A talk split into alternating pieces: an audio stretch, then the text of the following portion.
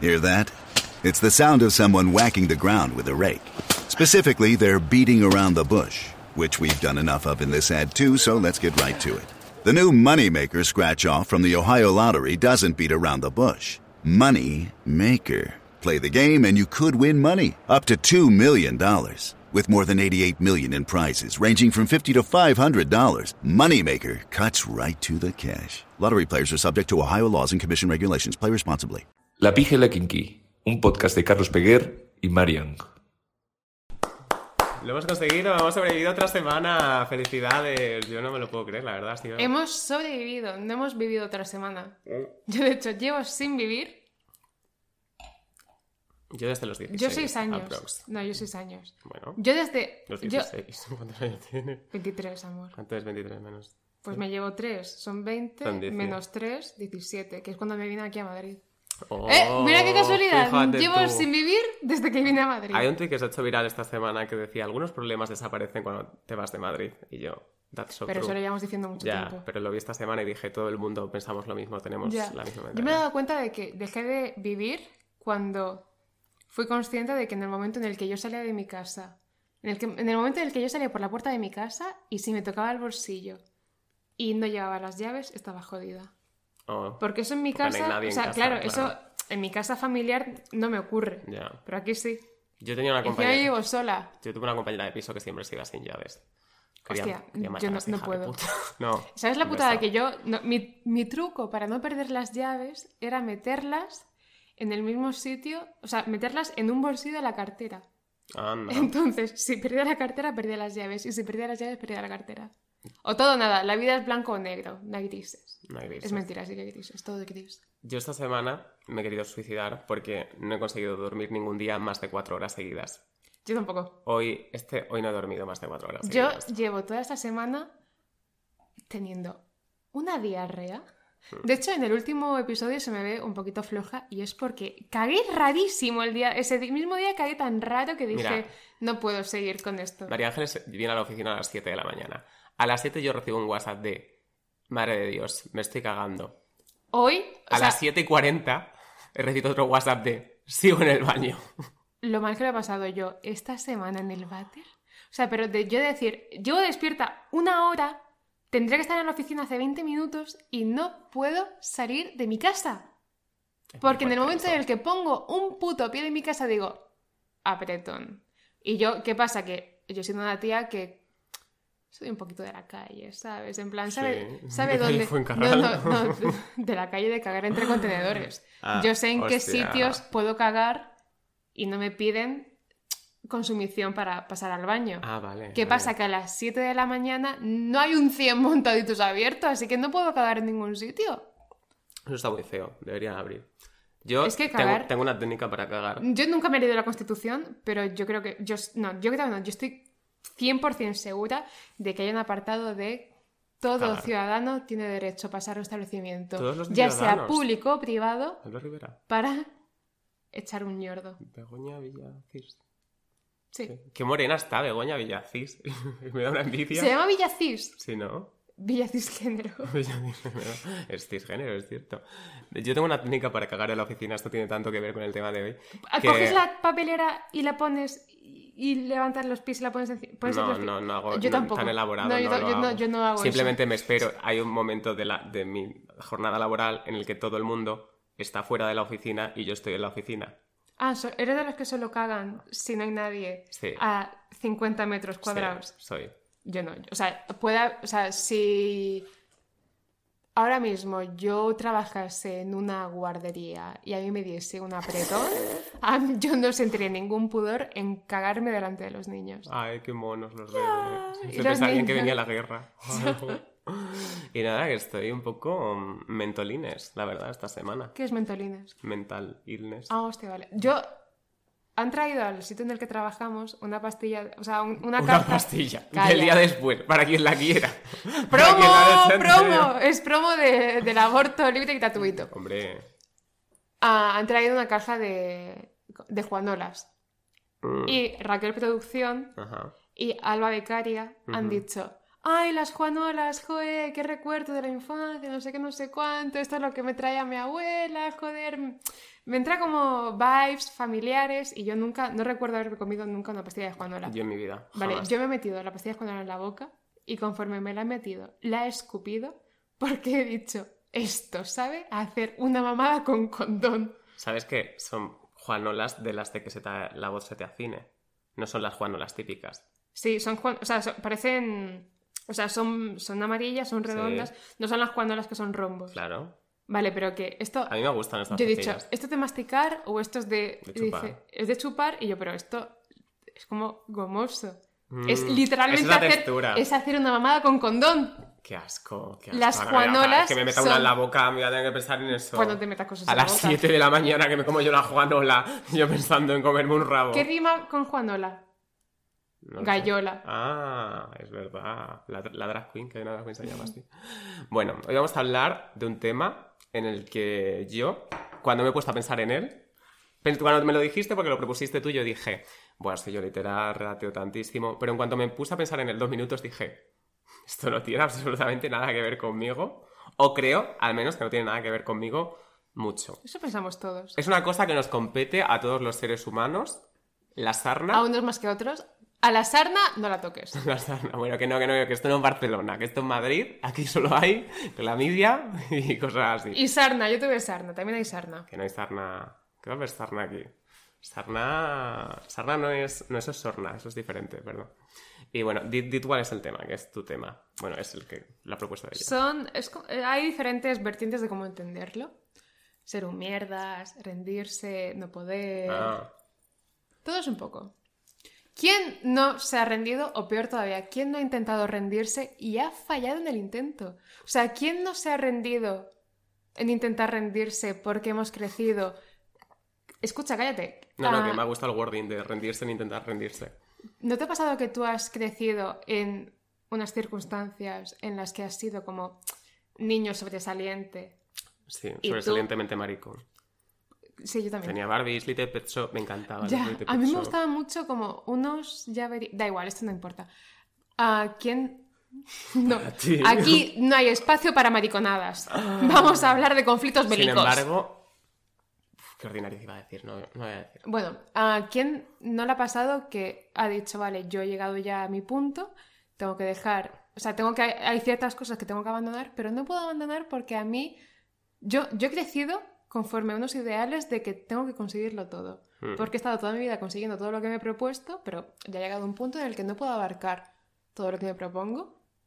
Pero ¿qué pasa? Que el, o sea, rendirse que supuestamente es am, reducir el esfuerzo me supone un esfuerzo mayor que seguir intentando lo que estaba haciendo. Es true.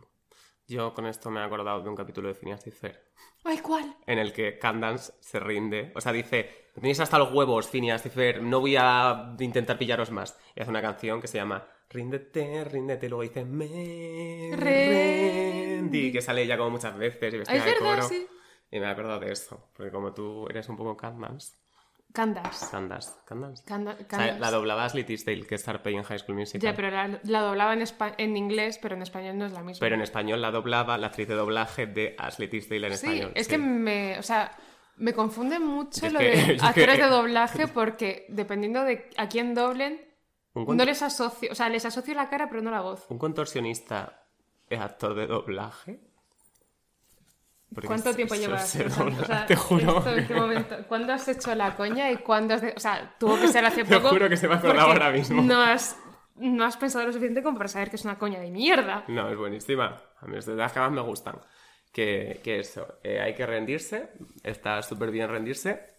Tú... Ha llegado un punto ya de nuestra vida en el que tú alcanzas ya una edad que no es la edad adulta, es la edad mucho peor que adulta, que es Joven el adulto joven y o joven adulto. No sé cuándo dejas de ser adulto joven y cuándo empiezas a ser joven adulto. Yo creo que somos jóvenes adultos ahora mismo. Sí, sí, Sí. sí. y yo creo que a partir de los 26 eres adulto joven. Hay un capítulo de Informe Semanal, que lo- yo lo menciono muchísimo, pero bueno, en el que Isabel Calderón dice que la juventud se acaba a los 23. Isabel Calderón, me come Guarra. los huevos por detrás. No, Isabel, yo te quiero, ¿eh? Te quiero más que a mi madre, te lo juro, Isabel. Te amo, desde aquí. Un beso. Seguro que escucha este podcast. Segurísimo. Vale, pues si la juventud se acaba a los 23. Significa que me caso a los 24, ¿no? Estupendo, Isabel Calderón, tienes razón en todo. Yo tenía un plan de vida en el que, esto te lo digo en serio, cuando yo, tú sabes que yo me he hecho un novio con 19 Sí. y yo pensaba que iba a ser el amor de mi vida. Pues yo estaba segurísima de que a los 25 yo me casaba. Bueno, faltan tres años. No, faltan dos. Faltan dos años. Me da a mí que, que no me he casado. Oye, puede 25. pasar, ¿eh? Mm, Bueno, ya veremos. Bueno, la que estamos diciendo. Vale, rendirse. Rendirse, a pesar de que toda est- nuestra vida nos lo han propuesto como una situación de debilidad, yo creo que llega un punto de tu vida en el que para que tú te puedas rendir, tienes que tener una retrospectiva y mirar a tu pasado. O sea, yo me he dado cuenta conforme han ido pasando los años de que solo miras a tu pasado cuando has llegado a tal punto de colapso en el que tienes que parar y no mirar hacia adelante, sino mirar hacia atrás. Y mirar hacia atrás y pensar en qué es lo que te ha hecho ser así y qué es lo que te ha hecho tomarte la vida tal y como te la tomas. Porque, o sea, hay ciertas cosas que, vale que esté muy bien el mantra este de decir, tú eres dueño de tu destino, tú modificas, tus decisiones son tuyas, tú eres la única persona que determina tu futuro. Es mentira, o sea, yo no me lo creo absolutamente nada, pero yo entiendo que hay gente que no está mal de la cabeza y que lo puede hacer. Un. Estupendo. Segundo, segundo, tengo un eructo. Ay, no, no me sale. Vale, entonces la cosa es, si sale. tú puedes, si tú Ya puedes cambiar tu futuro, estupendo, este podcast no es para ti, esto es para gente que está resignada. Si estás resignado, este es tu sitio, quédate con nosotros. Ah, ha gustado como dos palabras largas. Me he perdido. Resignado, No, retros- retrospectiva. retrospectiva. Entonces, la cosa es, am, llega un punto en el que tú solo haces retrospectiva cuando estás a punto de colapsar. ¿Y cuándo estás a punto de colapsar? Cuando toda la mierda que has estado metiendo debajo de la alfombra metafórica que es tu cabeza, ¡pum! Dinamita. Ay, qué bonita canción de la bien querida, que me encanta. Ay, qué chula. De momento abril, Ay, de momento es abril. Ah, es verdad. De momento es abril. verdad, Es verdad. Los jardines de marzo. De, De momento momento abril. abril. Yo los jardines de marzo me he dado cuenta, o sea, yo como que siempre los tomaba como los jardines de marzo, que metáfora tan bonita, no sé cuánto, cuánto. Hasta este año que me he dado cuenta de que los jardines de marzo son ¿en qué jardines te has metido en marzo, tronca? ¿Cómo lo has cagado este marzo? Mm, Volviendo a lo ah, otro. Sí. Ah, tú haces retrospectiva cuando estás a punto de dinamitar, etc, etc, todo lo que he dicho. Entonces, hay que pensar que hay una cosa que pasa. Bueno, yo no hago retrospectiva porque yo retro no he visto jamás. Pero bueno. Muy bien.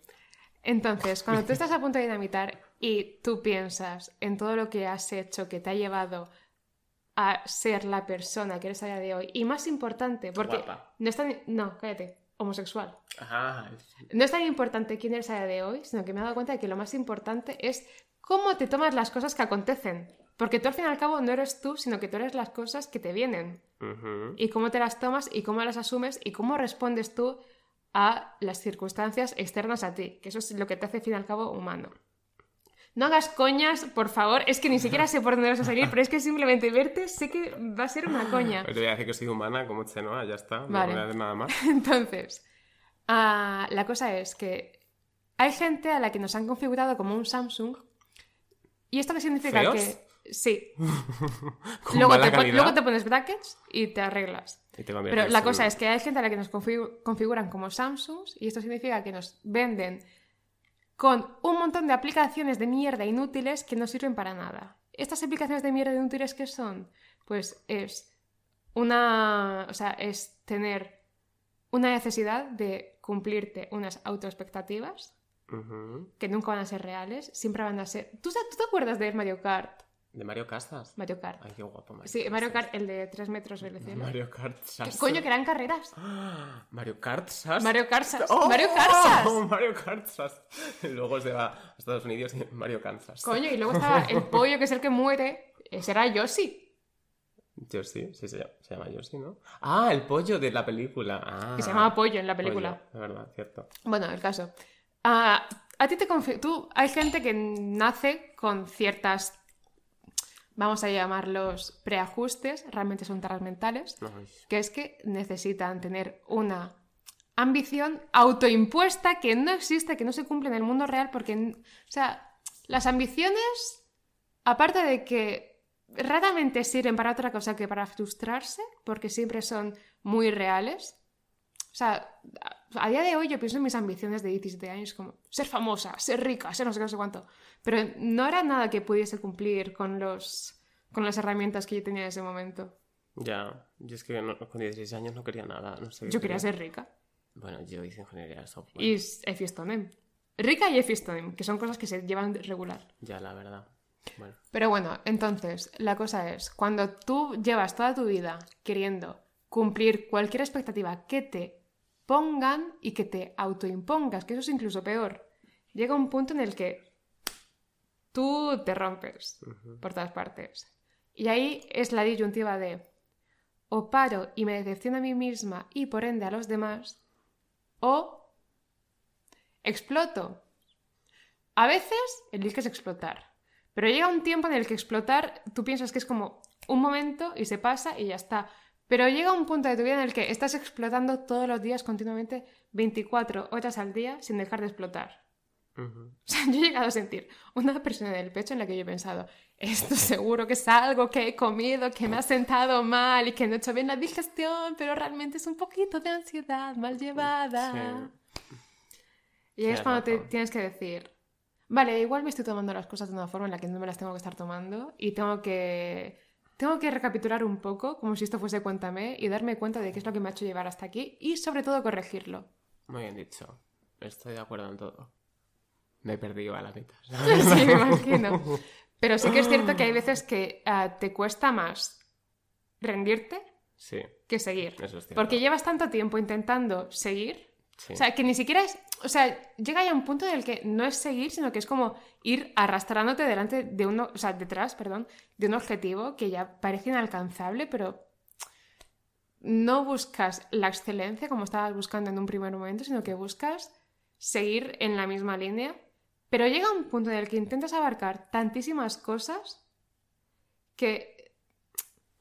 que fallas en todas. Ya. Entonces, Eso es cierto, multiplicas- Eso es tan cierto. multiplicas un fracaso que tú quieras evitar, lo multiplicas por 5. Ujú. Y esto nos pasa mucho. Volviendo a un tema que hablamos en, en episodios anteriores, que fue el de los chicos, los niños que han Todos- trabajado. todos. Los niños. No, ah, pues decías los chicos de los No, hombres. digo, estuvimos estos hablando de esto en, en el de un 5 son, Seis créditos. son seis créditos. De somos niños, o sea, éramos niños que buscaban la excelencia y se han dado Ahora cuenta de que Unas nenas. somos motomamis. Nos hemos dado cuenta de que ahora sirve lo mínimo para subsistir. O sea, si antes buscábamos el pavo relleno, ahora buscamos el pan y el agua. Iba a decir, ahora buscamos que nos rellenen. Ahora buscamos la polla rellena. ¡No! Ojalá No. cerraran la pollería. Vamos a abrir este melón.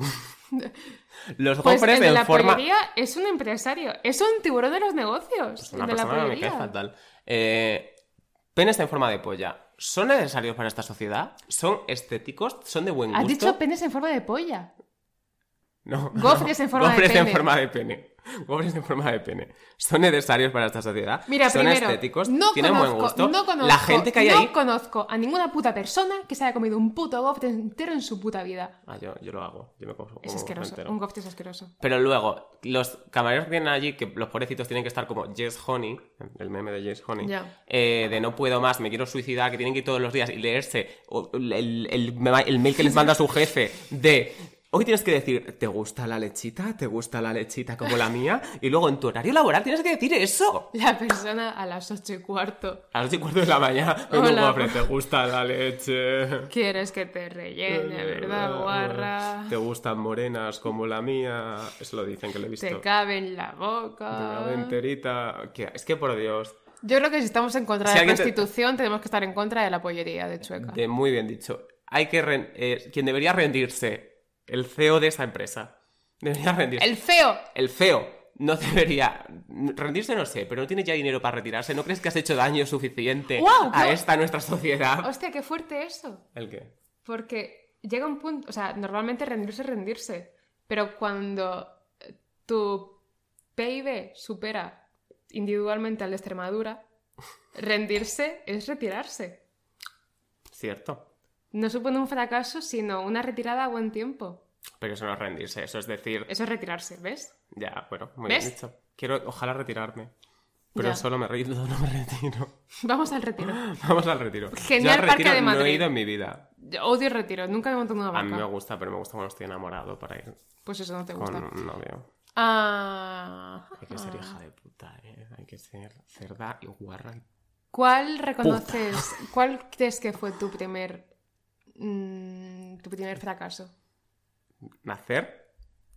Vale, pero más allá de la ¿Ser homosexual? no comer coños. Eres, o sea, realmente eres incel. Porque no come como un coño, por eso soy incel. Puede ser, puede ser. Pero ¿cuál fue tu primer fracaso? En plan, cuando... Porque, o sea, sí que el término del abandono, de dejar X cosas, yo, evidentemente, he vivido 23 años, pues durante la época del instituto yo hay ciertas cosas que he dejado. Mi madre me apuntó a ballet, se dio cuenta de que no servía, yo dejé ballet. Mi madre apuntó a, a, a gimnasia rítmica, se dio cuenta de que no era flexible, yo lo dejé.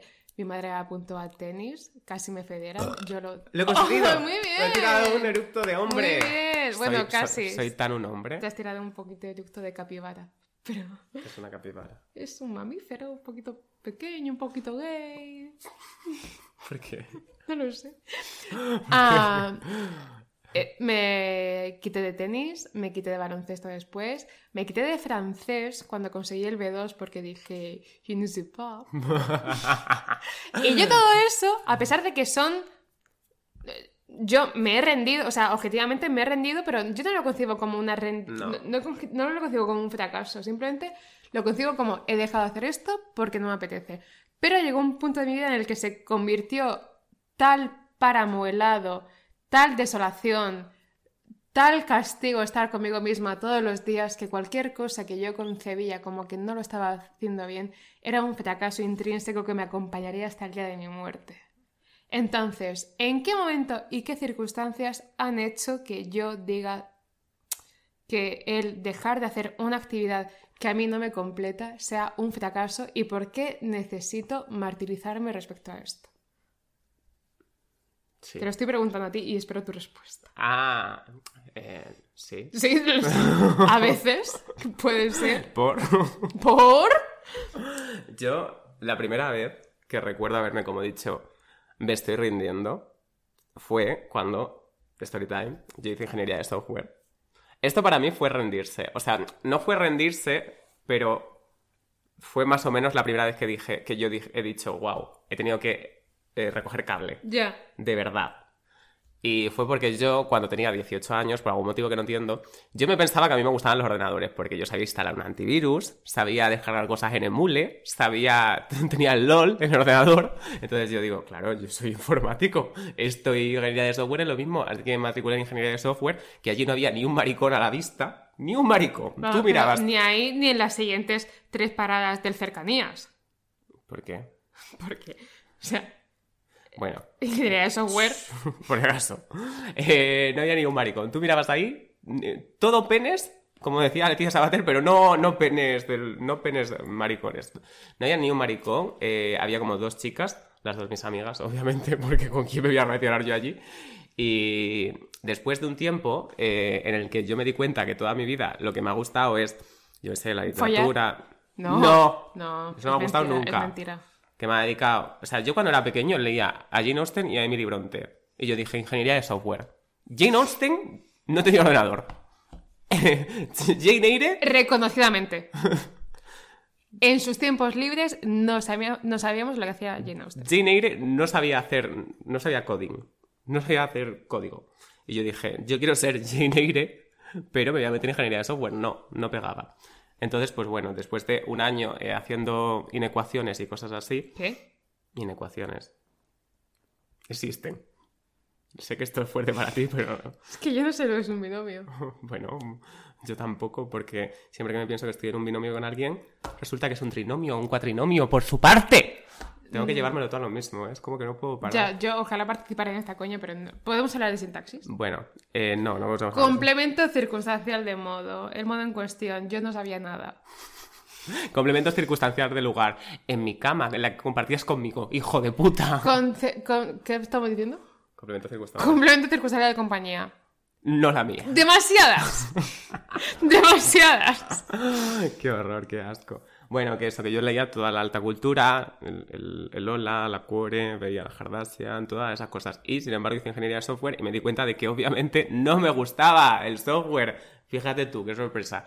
Y tuve que sentarla mis con mis padres y decirles, papá, mamá, soy gay. No, bueno, a ver, también tuve, Mientras- esa también la tuve, pero no para eso. Mientras ponía la mano en una posición de 90 grados. Papá, mamá, soy gay. Con un lite pet shop aquí.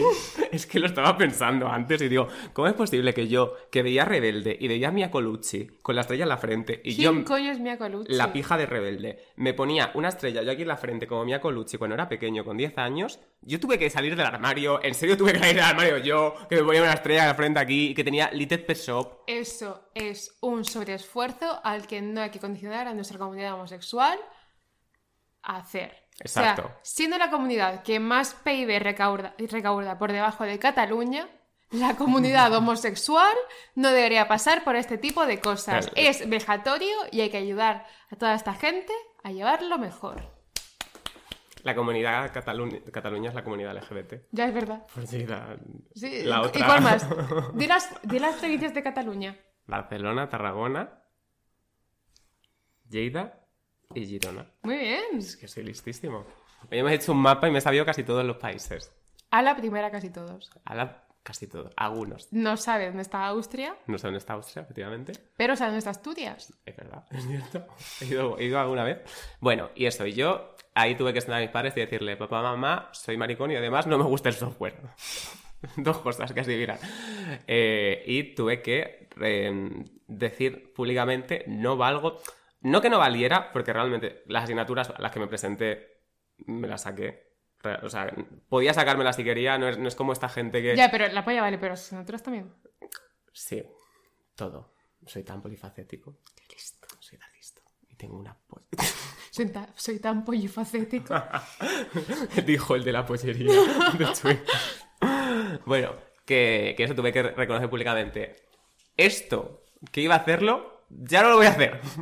Y fue Eso es que... es- O sea, traumatizante, fue lo peor que... darte cuenta de que tú has fracasado en algo que tú mismo te has, te has propuesto, en plan... Yo creo que eh, este, o sea, la concepción de fracasar depende también un poco bas- bastante de cuando tú concibes tu vida como tuya. Cuando tú estás bajo el amparo de la casa de tus padres, cuando tú vives en tu casa, cuando tú tienes extraescolares y dejas esas extraescolares, no es fracasar, es simplemente que no te apetece, es pereza, es que quieres hacer otras cosas. Pero cuando tú vives por tu cuenta y decides dejar X cosas, ya es cuando te lo tomas como un fracaso personal de que es algo que tú quieres hacer en X momento, pero ahora no quieres. ¿Y por qué no, No. quieres? Porque no te, no te crees capaz para ello y como siempre has sido capaz para hacer todo o siempre has pensado Mm. que eras capaz para hacer todo y te has dado cuenta de que esto te cuesta un esfuerzo, prefieres dejarlo o prefieres intentar dejarlo a intentar afrontar el esfuerzo que eso te puede suponer. También lo hemos hablado tú y yo esto a veces de que ahora que estamos independizados, si llega un momento en el que por circunstancias de la vida no tenemos trabajo, o, no nos- o, o sea, por circunstancias de la vida tenemos que dejar de ser independientes, wow, eso es... No, No Vamos, estás tú, que tú dejas de ser independiente y vuelves a depender de tus padres y no entonces con- considerarías derrotadísima. no, porque... Hasta yo- que se te acabe lo que tienes ahorrado. Ahí ya. No, Sí. porque... ¿Qué No, dices? No, porque yo tengo un iPhone y me puedo meter en el Apple Store y me puedo descargar Tinder. Anda, mira la hora, la que va de mentalidad de tiburón en Tinder. Yo nunca voy de mentalidad de tiburón. Por eso te digo que em, me sorprende. No, o sea, yo... Este comentario lo hago yo. O sea, yo antes, ant- O sea, si pasa eso, yo me compro un martillo con los tres pavos que me quedan, rompo el cristal que separa... que separa el puente de Segovia del vacío y me tiro. Es que hay la película de los amantes pasajeros de Almodóvar. eh, ¿Quién era? Hay alguien que se tira por el puente de Segovia. ¿Tú has visto... Y dije, eh, ¿y si las realistic? ¿Sabes cuál te gustaría mucho? ¿Cuál? Y a todos nuestros oyentes posiblemente también. Historias del Cronen. Ah, no la he visto, pero te acuerdas que hablé contigo de Sí, esta de yo que tengo quería te verla. puedo dejar. Ah, No sé leer. Ay, perdón, perdón. Soy, es gay. soy gay y de Es muy divertida porque sale un chaval que está muy bueno que hace del zorro. Ah, sí. No me acuerdo cómo se llama, pero No, es pero el que hace del zorro. Y luego también sale. Antonio Banderas. No. Luego también sale eh, Eduardo Noriega. Sí. Que se cuelgan los dos del puente. No, no es del puente de Segovia, es del puente de una autovía. No sé por qué lo relacionan con el puente de Segovia. Pero se tienen que colgar como de una autovía, de un- del puente de una autovía, en plan que pasa por debajo de una carretera, Mm. y a ver quién aguanta más. Ah, a mí me gustaría que los tíos dejaran de era- colgarse de mi puente y de ser una chica puente. Tenía que. Referencia a 1 por 0 1, la pizca, la kinky. Que si yo me quedo embarazada, seríamos ¿Por la qué? hija la en todos, los, en todos Tú te quejas de que yo hablo siempre de lo mismo. Pero en todos los podcasts hay un momento en el que tú dices, si yo me quedo embarazada... Porque le tengo un, un miedo crónico al embarazo. Puede ser. ¿Tienes eh, No. infan- infantofobia? A pesar de que tienes relaciones sexuales. Ah, ¡No! ninguna de las dos. Yo, hablando de pelis de Almodóvar, sabes que estoy haciendo un ciclo de cine de Almodóvar. Estoy Sí. sacando un curso por la UNED. No, mentira. Hostia, yo empecé, yo empecé- hablando de fracasos, yo empecé una segunda carrera por la UNED, de lo cual no se acuerda absolutamente nadie. una tercera. que fue Historia del Arte. ¿Me puedes decir para qué cojones me sirve Historia del Arte? Pues para o sea, ser- quiero para- ser para- la chica más culta de la cola del paro. que es la chica más pedante de todas las situaciones en las que estés. Eso es Sí. muy difícil. Que estoy viendo esto, estoy viendo todas las pelis de Almodóvar porque nunca las he visto y ahora pues me ha dado por verlas. Y me están encantando todas. Sorpresa, todo el mundo me lleva diciendo toda mi vida te van a gustar y yo, nada, me pereza. Pero ahora las estoy viendo y me están gustando mucho. Y el otro día vi el programa de eh, Isabel Calderón de la Script, que es de María Guerra, estupenda periodista de cine.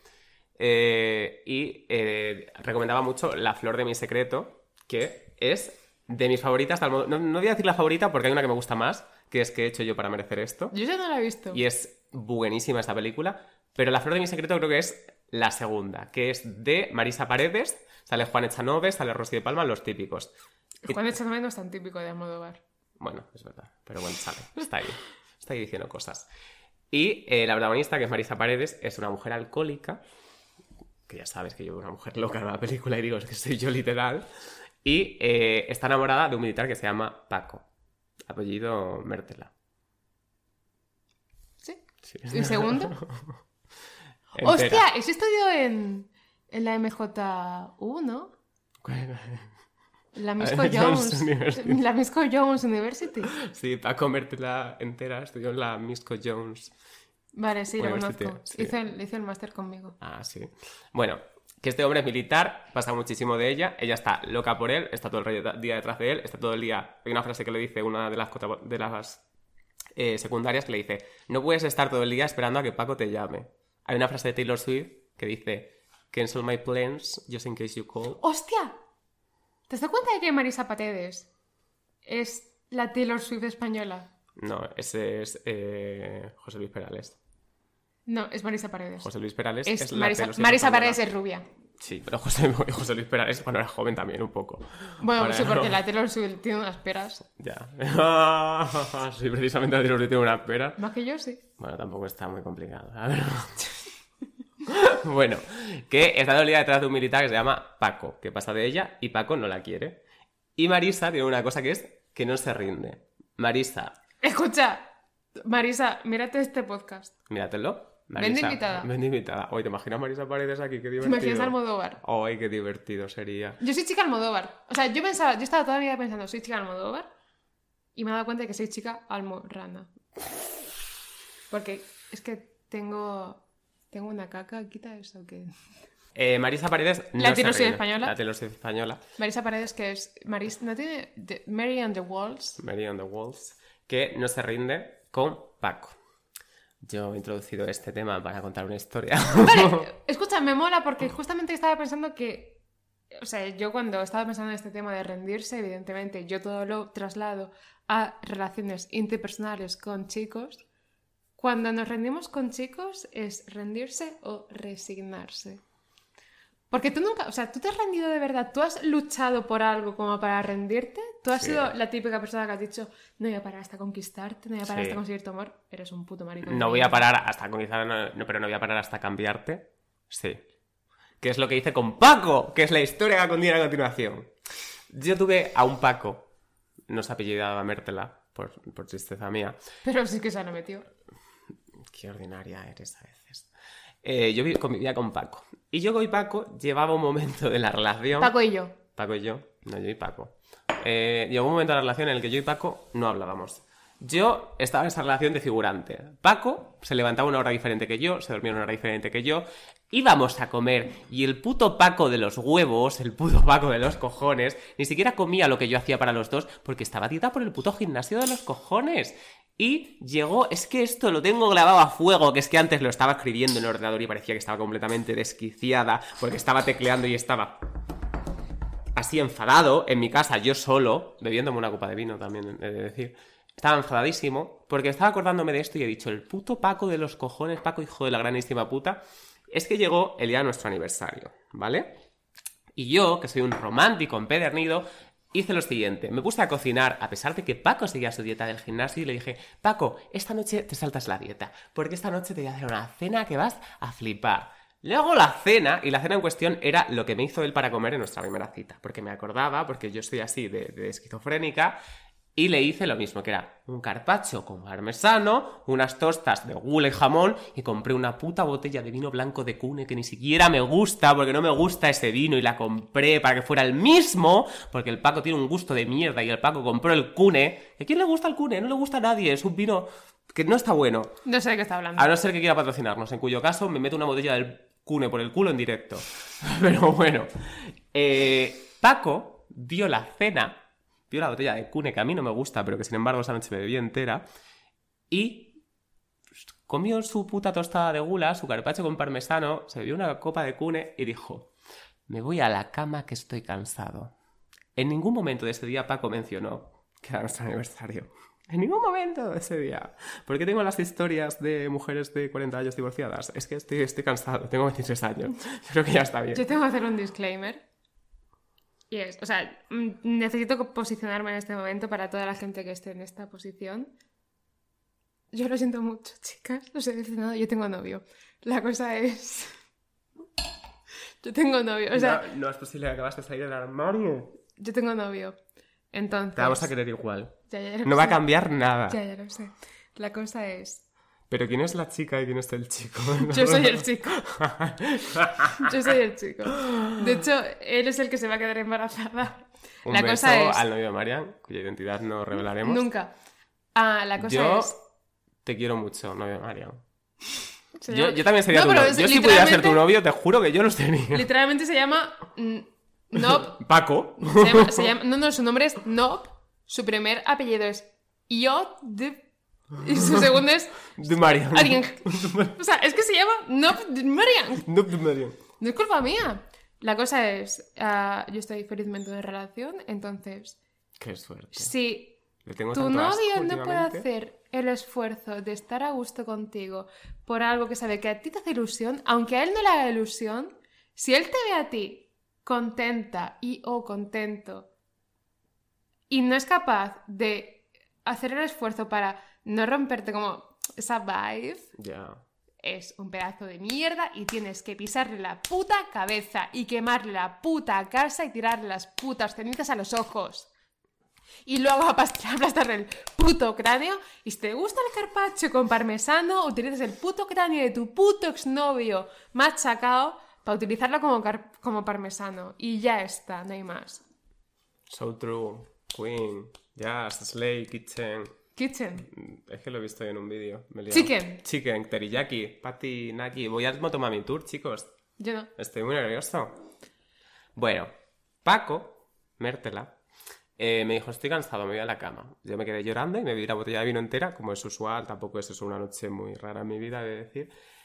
Y, como es usual en estas historias de Carlos Peguer, las historias más cotizadas del mundo, descubrimos que Paco tenía el bonito habitito de meter el pitito en cualquier agujerito en el que tuviera oportunidad. Entonces, claro, ¿yo qué hice? Le monté un pollo a Paco, le dije, muy despechada yo, yo, yo, empoderado. Yo, yo, yo. Yo, yo, le dije. Yo, yo, yo.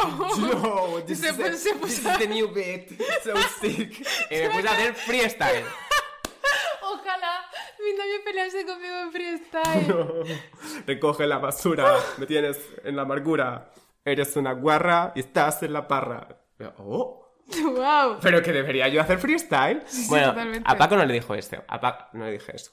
Le dije algo mucho más de despecho, mucho más almodovariano, porque he de decir que estoy empezando a ver similitudes con mi vida en la pelis de Almodóvar que, que no me están gustando. Hay ciertos paralelismos que no me gustan, no, no me, gustan, molan. no me van.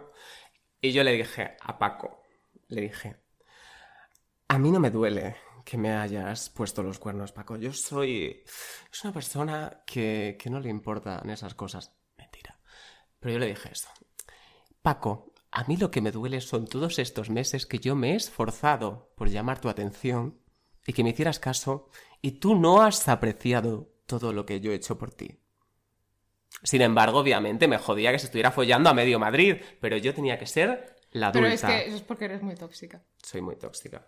No me puedo creer que un chico moderno y homosexual como tú le moleste. Eh, Le moleste. ¿cómo que homosexual? Le moleste Eh. que su novio mantenga relaciones sexoafectivas con otra persona. Revisa. No. Revisa tus privilegios. Revísate. Revísate. Revísate en el espejo. lo que A signifique ver si estás guapa. Que yo le dije esto a Paco. Sin embargo, para terminar ya mi historia con Paco, por favor, un segundo, que Paco requiere mucha atención siempre. Es que Eh, te das cuenta que te- un, un día te vas a quedar sin nombres masculinos. Ya. O sea, vas a empezar Ah, como. O sea, vas a empezar a llamar a tus ex como al bebé de Elon Musk y Grimes. Cuando estuve con Paco X27, Ax.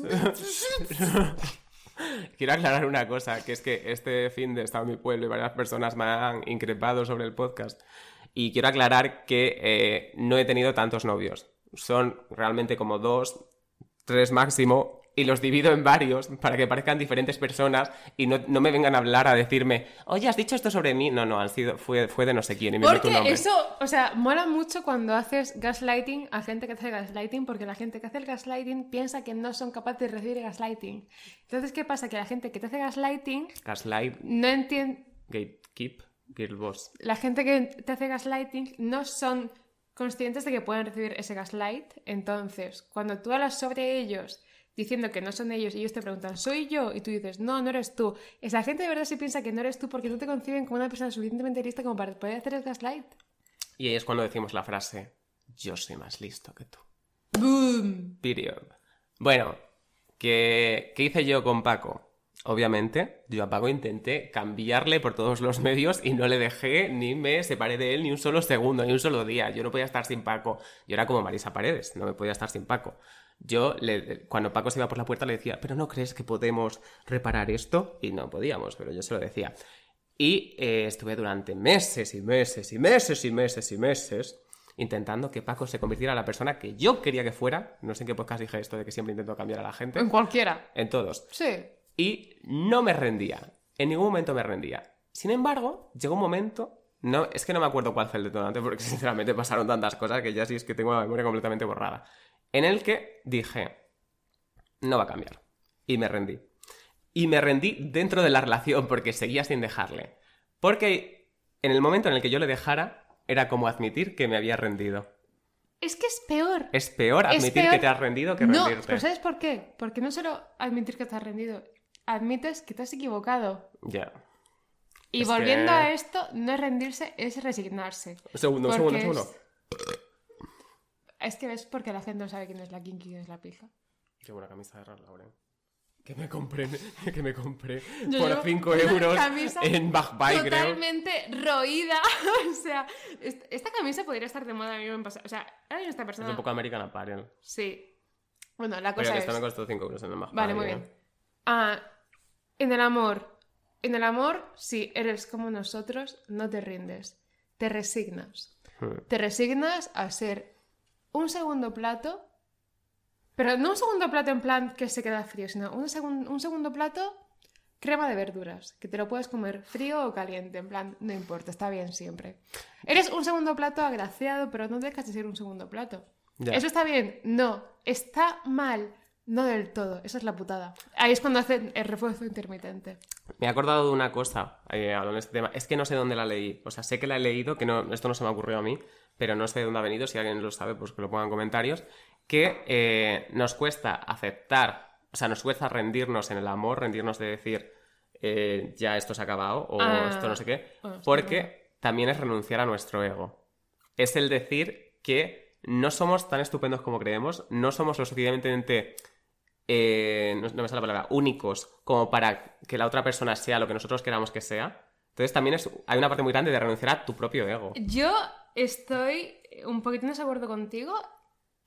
Y, o sea, me pasa justamente al contrario porque cuando a mí un tío me puteaba, yo decía, o sea, yo le contaba las putadas que me hacía a mis amigos y o amigas y me decían, buah, vaya hijo de puta, no sé qué, no sé cuánto, vaya desgraciado. Y yo decía en pos de preservar mi propio ego. No, pero no está mal, tío, ha hecho esto por no sé qué. Y yo lo estaba justificando, no porque me gustase, sino porque la vergüenza que a mí me suponía que a mí me gustase un tío que era gilipollas, me suponía un peso mayor que el hecho de que yo no le gustase de verdad a ese tío. Ya. Hablando también de rendirse, me he acordado de un libro que nunca te he dicho que lo leas, pero creo que te gustaría. Yo no voy a leer más. Yo tampoco, yo... Bueno, yo soy tan lista, leo tantísimo. Recomendaciones para el 23 de abril, 23F, San Jordi. Busca a Wally. me encanta. Kika Super Bruja y el fútbol. No, hay que leer, busca a Wally. Busca a Wally. No hay ni una puta letra. Bueno, busca, Busca la a letra. Wally. Busca la letra. Busca a Wally. Que un libro que me gusta, que habla un poco, mm, entre comillas, de esto, es Estupor y Temblores de Amelino Tom, que cuenta la historia de una chica que es del... nombre inventado. No, no, Amelino Tom es súper famosa, tía. ¿No sabes quién es? Porque tus eructos suenan más a hombre que los míos. Joder. Bueno, que mm, Amelino Tom cuenta la historia, creo que es autobiográfico, ¿eh? O tiene como algo de autoficción, de una tía que va encanta la autoficción. es de Países Bajos y va a trabajar a Japón. Y Países Bajos Netherlands. es una forma como políticamente correcta de decir país tercermundista. Sí, Sí, ¿no? sí, Ah, vale. sí. Este... Bueno, fuman porros. Sí, eso es verdad. Para mí eso es lo más tercermundista que hay. Bueno, que, que van a... Una tía que va a trabajar a Japón y allí entra como una oficina en la que todo es súper cuadriculado, le mandan tareas que ella no sabe hacer, le mandan tareas como súper estúpida, la tratan como el culo, están como todo el rato intentando que ella dimita y ella no dimite. Ella no se rinde. Porque cuando está siendo... O sea, no se rinde... no- ¿Qué pasa? ¿Por qué te ríes? No, sigue. O sea, le mandan como arroyo a lo mejor a hacer contabilidad y ella no sabe hacer contabilidad. Uno, dos, tres, Sí. cuatro, cinco. Pero bueno, que es así todo el rato. La mandan a- Intentan que se rinda todo el rato. O sea, el, el mundo, el, libro es como súper asfixiante, porque es como que tú entras en el aura esta, en, la- en el aura, no esa es la palabra. Bueno, que... Aura. Aura esta de, de gente diciéndote, ríndete, ríndete, Ya. ríndete. Y además está escrito en primera persona. Entonces es como así todo el rato y ella no se rinde. Sigue, es que me acuerdo de una cosa. O sea, mi Sí, conclusión con esto es... Hay momentos en los que el mundo parece gritar, ríndete. A mí, por ejemplo, con Paco todo el mundo me decía, ríndete, ríndete, ríndete, ya has llegado a tu límite. Y yo no me rendía, porque darle la razón a la gente, lo que has dicho tú, admitir que te has equivocado, es tan sumamente humillante. Sí, O sea, esta- en el libro hay una parte que es como de los últimos capítulos en la que la tía te cuenta cómo todos los días mira por la ventana y fantasea con tirarse. Fantasea con tirarse, te explica cómo su cráneo se explotaría contra el suelo, en puro detalle. Y es como, ¿por qué me estoy identificando con una tía que dice que quiere tirarse por la ventana hablando de... Yo lo, lo llevo siempre al terreno de relaciones, porque no me quiero suicidar, ¿eh? O sea, quiero dejarlo claro, por si acaso. Pero... No pero- tiene suficientemente dinero como para vivir en un sitio en el que se pueda suicidar. Es verdad, vivo en un segundo. Ahí si te caes, como mucho te rompes una pierna. Ya. Y ya lo ha hecho. No me, nunca me he roto una pierna, nunca me he roto nada. Que por Sí. baja médica no. Soy un chico tan duro. Soy tan duro. Ya está. Eh, Estoy a, estoy a un paso de denunciarte por acoso sexual. que eso, que en el libro pues yo dije, ¿por qué me estoy identificando con esta tía que se siente asfixiada, que se siente loca, que piensa que, que, eh, fantasea con suicidarse? ¿Por qué, lo Porque estoy, tienes un podcast. ¿Por qué lo estoy extrapolando con mi relación esto? Ya. Es que eso es heavy. Ya. Esto es, eso es de, de que tu relación a lo mejor no está bien. Puede ser. A mí me gusta mucho el hecho de que tener pensamientos normales, llegando, o sea, cuando llegas a una edad y tienes como un, procedimiento de pensamiento normal, en plan, el lógico, el que puedes tener como en tu día a día, y de pronto, teniendo una concatenación de pensamientos, llegas a pensar, mi vida es una puta mierda, mi vida no vale nada, mi vida no me va a aportar nunca nada con sentido. ¿Y qué hago? Pues tomarme Porque- una caña. ¿Qué pues, hacer? y tomarme un doble. Fumarme un pití. ¿Qué voy a hacer? Y pon algo de picar, pon algo de picar. Sácate unos picos y un salchichón. Porque llega un punto en el que ni... O sea, yo creo que lo peor y al mismo tiempo lo mejor que puedes hacer cuando tú te rindes es no tomarte en serio. Porque no eres tú Mm, misma. Qué o sea, cuando una persona se rinde, estás Hay que siendo- disociar. Hay que disociar siempre. Pero cuando una persona se rinde, estás siendo tú más que nunca y Es posible que tú no te guste. tú más que nunca. En plan, eres justamente los dos polos de un espectro que no se toca. No voy a hacer ningún chiste de fantasmas. Lo he pensado, pero no lo voy a Ah, hacer. no, no sé ni qué vas a decir. Pero creo que es muy importante conocerse. A ver, esto suena como muy paradójico, pero como conocerte cuando no te conoces, en el sentido de date cuenta de que a veces vas a estar tan mal que no te vas a poder reconocer y no vas a saber qué, qué decisiones tomar. Ya. Pero que tienes que seguir adelante, porque la única persona que va a seguir adelante con tu vida eres tú. Y esto lo digo siempre, y esto lo pienso siempre, y esto es lo que más me aplico a mí, y esto es lo que más me hubiese gustado escuchar a mí cuando tenía 18, 19 años, y es que la única persona que va a estar siempre contigo eres tú, te caiga bien o te caiga mal. Entonces, a veces hay que verse a una misma, o al menos de forma objetiva, como tu madre. En plan, ¿te gusta esto? Lo haces. ¿Te gusta esto? También lo haces. Ah, ya. Porque es lo que te toca. Sí. Esto no tiene que ver con rendirse o no, sino simplemente a veces hay que rendirse y a veces hay que no rendirse. Pero cuando tú sientes que las situaciones te superan, tienes que rendirte y tienes que hacer... Es que rendirse, aunque parece de Rendirse una... es, es lo más sano que se No, puede no, hacer no, o sea, no es que sea sano, es que rendirse a veces Salva demuestra vidas. madurez.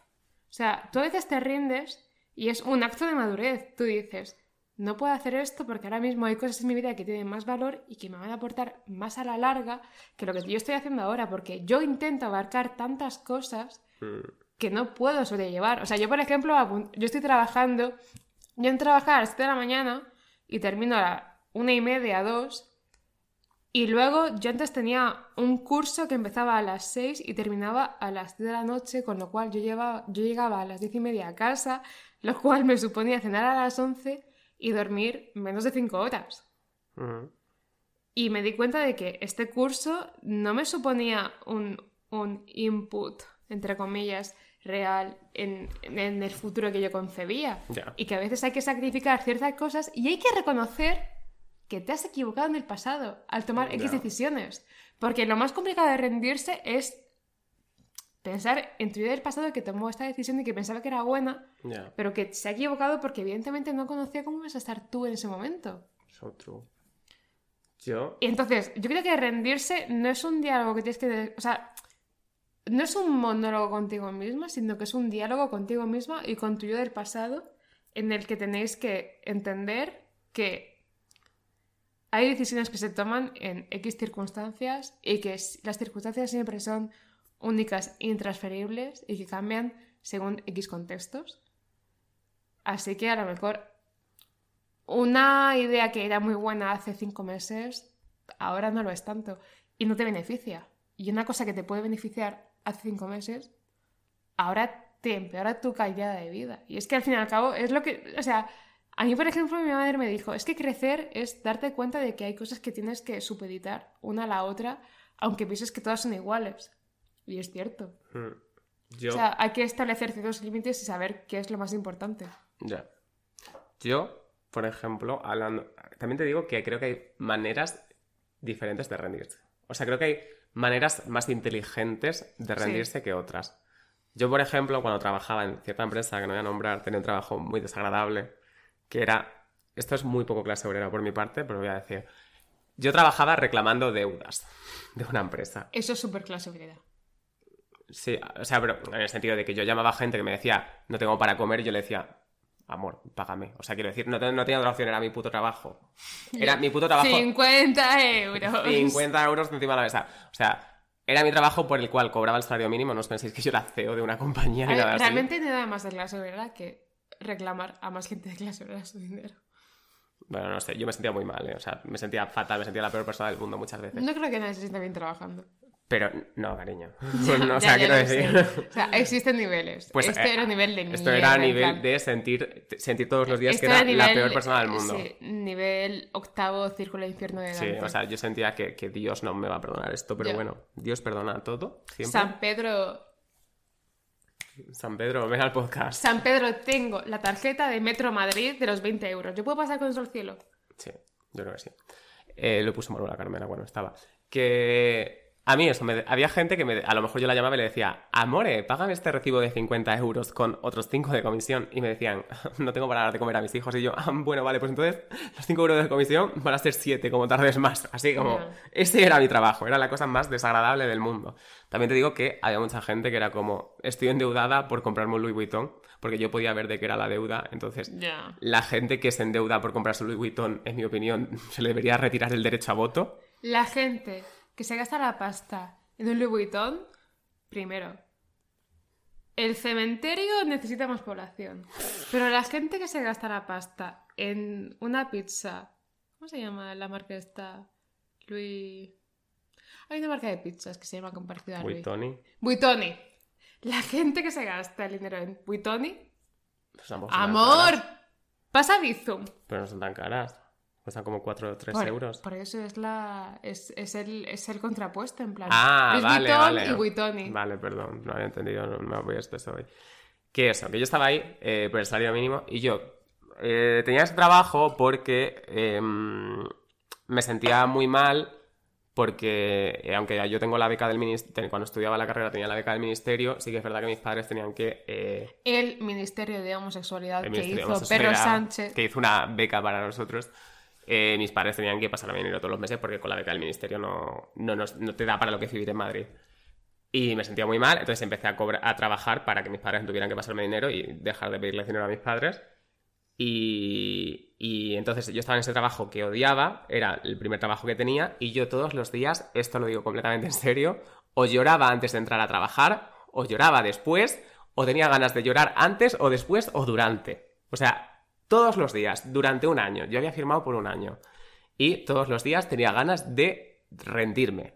Porque la cosa es esto, yo todos los días me planteaba, digo, no puedo más, lo dejo, lo dejo, lo dejo. O sea, era un trabajo que me hacía sentir mala persona, que era súper desagradable, y era así todos los días. Y dije, cuando ya me quedaban como 3, 4 meses para que se me acabara el contrato, tomé la decisión de rendirme mentalmente, pero no la quería aceptar. Que es lo que he dicho antes de que es diferente. Decirlo, o sea, hacerlo o ace- aceptarlo, ya decirlo en voz alta. Entonces, yo que hice lo siguiente, yo dije, yo no me voy a ir, pero a mí de aquí me echan. Es que eso es muy diferente. O sea, una cosa es rendirte a nivel burocrático y decir, vale, tengo que enviar como un comunicado diciendo, oye, lo siento, pero por X circunstancias. Y O sea, tú sientes la presión, si, eres, si has sido una puta niña pedante como yo, sientes la presión de hacerlo con buena letra, con una sintaxis perfecta, con un léxico sin repetir ni un- una puta palabra, buscando los sinónimos en Word Reference. Que Dios salve Word Reference porque nos ha salvado muchísimas relaciones de la carrera. Para decir que no, de- que no voy a trabajar más. O sea, que les da la puta polla tu Que mi trabajo. carta de renuncia hubiera sido, amore, mañana no voy y pasado tampoco. Amor. Chao. Dos besos. Dos besos. No, pero eso, yo tomé la decisión de que, digo, yo no puedo más, voy a dedicarle cero esfuerzo a este trabajo y a mí de aquí me echan, como yo me llamo Carlos Peguero. Bueno, pues que no me echaron, que no hubo, no había manera de que me echaran a mí de allí, no había manera, no sé si es por guapa, por lista o por qué, pero a mí no me echaban de allí. Entonces, yo llegué a un momento en el que yo llamé zorra a una clienta. Yo, a una persona que dio una deuda, por un Louis seguramente, la llamé zorra. Porque se puso a cagarse mi puta madre y toda mi familia y le dije, señora, usted es una maleducada y una zorra y una guarra, no me acuerdo qué le dije. Y no me echaron. Yo, yo, yo quería que me echaran. Yo intentaba provocarlo todos los días. Yo hacía algo para que me echaran. Tiraba el cable del router para que me dejaba de funcionar el internet. Y yo, ay, qué tonta soy, que he vuelto a darle sin querer. No le daba sin querer. Le daba queriendo. Soy, soy generación Z. No, no me desconecto de internet sin querer. Sé cómo se reproduce un PowerPoint. sé ponerle efectos. Pero que en plan, todos los días yo ponía la contraseña mal porque a los 10 intentos se te bloqueaba. Todos los días yo llamaba al informático para que me viniera a restaurar la contraseña y perder una hora de trabajo. Y no se daban cuenta de que era queriendo. A ver, ya también te digo, en plan, esto pasa mucho en los trabajos y es que sea cual sea tu trabajo, aunque te guste, y a nosotros A mí no nos, me gusta, nos gusta nuestro trabajo, en A plan, mí nos gusta- miedo ahora me encanta. a mí me encanta ser guionista, en plan, es ser yo, pero en papel y cobrar por ello, que es lo mejor, porque no tengo, primero, no tengo presencia física, o sea, ¿Estoy en concepto? Si tengo mal hechas las raíces, los chistes son igualmente graciosos, no hace falta que tenga buenas tetas para hacer buenos chistes, y segundo... Pero en la Pero sexta, tengo por ejemplo, siempre ayuda. tetas. Y segundo, eh, coño, que es algo estimulante, pero igualmente es una rutina que se establece en tu día a día, entonces todo el mundo te va a decir siempre esta dicotomía de que te gusta tu trabajo, pero tienes que ganar dinero con tu trabajo. A Carlos y a mí nos gusta nuestro trabajo y ganamos pasta con nuestro trabajo.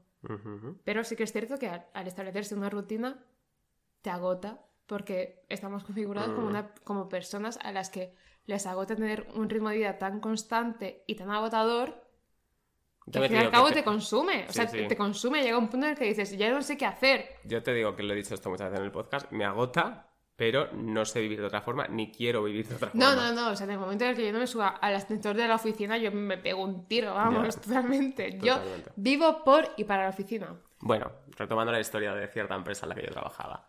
Eh, yo estaba allí, todos los días hacía algo para que me despidieran y no me despedían. Pero todo, cada tres días me llevaba una supervisora y me decía, amore, no lo estás haciendo muy bien. Y yo, ay, que soy tan tonta y tan rubia. Y no, sí, no. Mi cultura no es tu disfraz. sí lo es. No. Yo soy más rubia que tú. Yo creo, sí. Y tienen más tetas que yo. Eso es cierto, menudas verzas. Menudas mamelgas. Qué bonita palabra, ¿no? Mamelgas. Bueno, que eso, yo intentaba, eh, me llamaba la supervisora. Y llegó un momento en el que le dije a la supervisora, que se llamaba Cristina, un beso para ella si me escucha el podcast. Cristina, ¿por qué no me despedís? Vaya nombre de mierda. O sea, lo siento. Si hay alguien que se escucha. Cristina, hija, se es un nombre normal y corriente. Yo No tengo... me gusta nada, vaya hija de puta. No, perdón. O sea, perdona, perdona, lo siento. Bueno. O sea, no es- Lo siento. Cristina, yo le decía, Cristina, ¿por qué no me despedís? Y me dices, ¿Quieren, ¿quieres que te despidamos? Y yo, ay, no, no, no, no, no, que va, jamás diría yo tal cosa. Efectivamente, yo quería ser despedido, pero nunca lo diría en voz alta porque eso sería admitir que me he rendido. Pero en el momento en el que se acabó mi contrato, que era un contrato de un año, misteriosamente, y por algún motivo que no entiendo, no fui propuesto para renovación de contrato. Pero en ese momento me quité el mayor peso de encima que me he quitado en mi vida. Porque no hay nada más liberador y que se sienta mejor y que se sienta más como cagar después de ser estreñido durante mucho tiempo que rendirse. ¿Cierto es? ¿Tengo razón? Di que sí, desde la lejanía. Cierto es. Muy bien dicho. No obstante, yo creo que hay una cosa mucho mejor que rendirse. Quitarse una espinilla. No, casarse. Ay, cómo me gusta el matrimonio. Yo estoy deseando mentir a mis. Yo estoy deseando tener hijos para sumirlos en una, en una mentira social como la que es decir que existen los Reyes Magos y que así entren en el crudo y real juego de mentir a la sociedad para pensar que son mejores. Y así hacen los cuernos. Los cuernos existen por culpa de los Reyes Magos. Sí, es verdad. Tienes No, razón. ah, vale, escucha, no, perdón, es verdad, un momento, perdón. Es verdad, tengo que yo justificarme ante una persona que hace dos episodios fin- fingió ser Greta Thunberg. ¿Cómo que fingí? si vino aquí. No, no vino. está ahí, hola Greta. No, para, para, no, no le voy a consentir, eh. Amore. Para, no hagas de Pero Greta está fumando Thunberg. un cigarro, déjala en paz a Greta. Greta Thunberg está tirando aerosoles, está tirando axe chocolate a la atmósfera. ¿La estoy viendo? Mírala. Ala, está haciendo un grafiti y está poniendo Me follo a tu padre. A la que maleducada. Qué fuerte. El del planeta, además. El del planeta. ¿Hoy qué es? Pues el día del planeta, porque he visto una foto de un homosexual en Twitter, ¿cómo no? ¡Ah! Day of the Earth. Day of the Earth. Y pone una foto de su ojete en mitad del campo. Es que me gustaría tantísimo inventarme esto, pero es que lo he visto de verdad y lo he visto No, la era una playa. Era una playa, bueno, Era una una playa. playa. del campo, pero sujete en primer plano. Y, y yo digo, Día de la Tierra. Y pone Día de la Tierra de caption. Es que A ver, igual ponía. estoy agotado. Igual ponía Día de la Mierda. Día Día de- un palomo. Ah, claro, Día de la Mierda. Y por aquí cago. Por, Porque, eso enseñaba claro, el culo. Día de la Mierda. Ah, Una cosa, esto out of context, out of pija la kinky. Yo la- el último podcast como que hice una caca un poco rara, como que me salió... No, no, no lo voy a decir. Perdón, no, es que no, no lo quiero decir realmente, me da un poco de vergüenza. Vamos a cortar this episode of the post. Ah, la conclusión es, la moraleja de este cuento es nunca sacáis un podcast, nunca seáis un amigo gay, nunca sacáis las raíces Casarse y tener hijos. y sobre todo, rendirse a veces es ganar. Sí. Rendirse es o sea, ganar. conoceros lo suficiente como para saber que rendirse es lo que te conviene, no es rendirse. Os aseguro que de Es verdad no es rendirse. Es ser lista y es saber economizar tu tiempo. Porque cuando tú no quieres, cuando tú estás haciendo algo que no quieres hacer, estás perdiendo tiempo y no es por ser cripto pero lo que más vale a día de hoy es el tiempo y cómo lo inviertes. Entonces, haz lo que te apetece hacer. Pero Sí, no, sí, no no, ese estoy de acuerdo, estoy de acuerdo. Haz lo que te apetece hacer, aunque sea tirarte en el puto parque a leer un puto libro y a recibir sol o tomarte una puta cerveza, tía. Si te apetece, eso te va a compensar mucho más que todo lo que tengas que hacer. Y ahora que vengan los putos frikis a comentarme, ¿cómo se nota que no tienes que hacer un máster? Vale, amor, ¿de qué te sirve el máster? Dejad de hacer masters. O sea, El único El mayor máster, el consejo único vital. máster que sirve es el Masterchef. Más de allí. literal. O sea, los masters solo sirves, solo sirven si tienes mucho dinero y te puedes permitir un máster privado en el que te coloquen en un sitio. Es que me flipa la, la concepción esta Period. de yo hago un máster porque yo con un máster puedo conseguir un trabajo. No, amor, tú haces un máster porque te puedes permitir un máster y hagas el máster o no, puedes conseguir un trabajo. Total. Pero es que el, el máster no es garantía de nada. Y esto tenéis que conocerlo desde ya. Que tú tengas un máster no significa que A ver, hay, hay másters habilitantes que esos sí. Nosotros nos estamos refiriendo a la gente que hace máster de estudio de cine en la Complutense. Eso no. Claro, o sea, yo estoy Si tú haces tu máster de acceso a la abogacía porque ser abogado, eso es otra cosa. Yo estoy hablando de la gente que está en mi carrera y que estudia un máster de restauración. Amor, restauración, mis putos cojones en salmuera. O sea, no vas a. O sea, tú te puedes matar por conseguir un 10 en tu carrera de restauración en Bellas Artes, pero eso no te, no te dignifica mucho más allá de conseguir un 10. O sea, que cada uno haga lo que quiera. Lo de- Y Dios en casa de todos. Y Dios en casa de todos. Pero, sin destruir las ilusiones de nadie, no está mal ser un poco consciente de cuál es la realidad laboral de hoy en día. Y que saber que los estudios y el trabajo son agua y aceite. Y de verdad que nunca, nunca, nunca se va a ver recompensado, Lo o en es- muy pocas ocasiones, Totalmente. nunca se ha recompensado el esfuerzo que tú has puesto en los estudios con tu recompensación en el trabajo. Total. Y esto es una putada, pero es que es así. Es que muy pocas veces va a ser Ya, ya, ya, no, es verdad. equitativo. Y lo siento, y es una putada. O sea, por ejemplo, en nuestro caso hemos tenido mucha suerte, pero ha sido por Suerte. circunstancias del destino, claro, es que no es nada más. Así que mi único consejo es que tengas mucha jeta y que te crezcan las tetas. Venga, suficiente. Adiós. Adiós.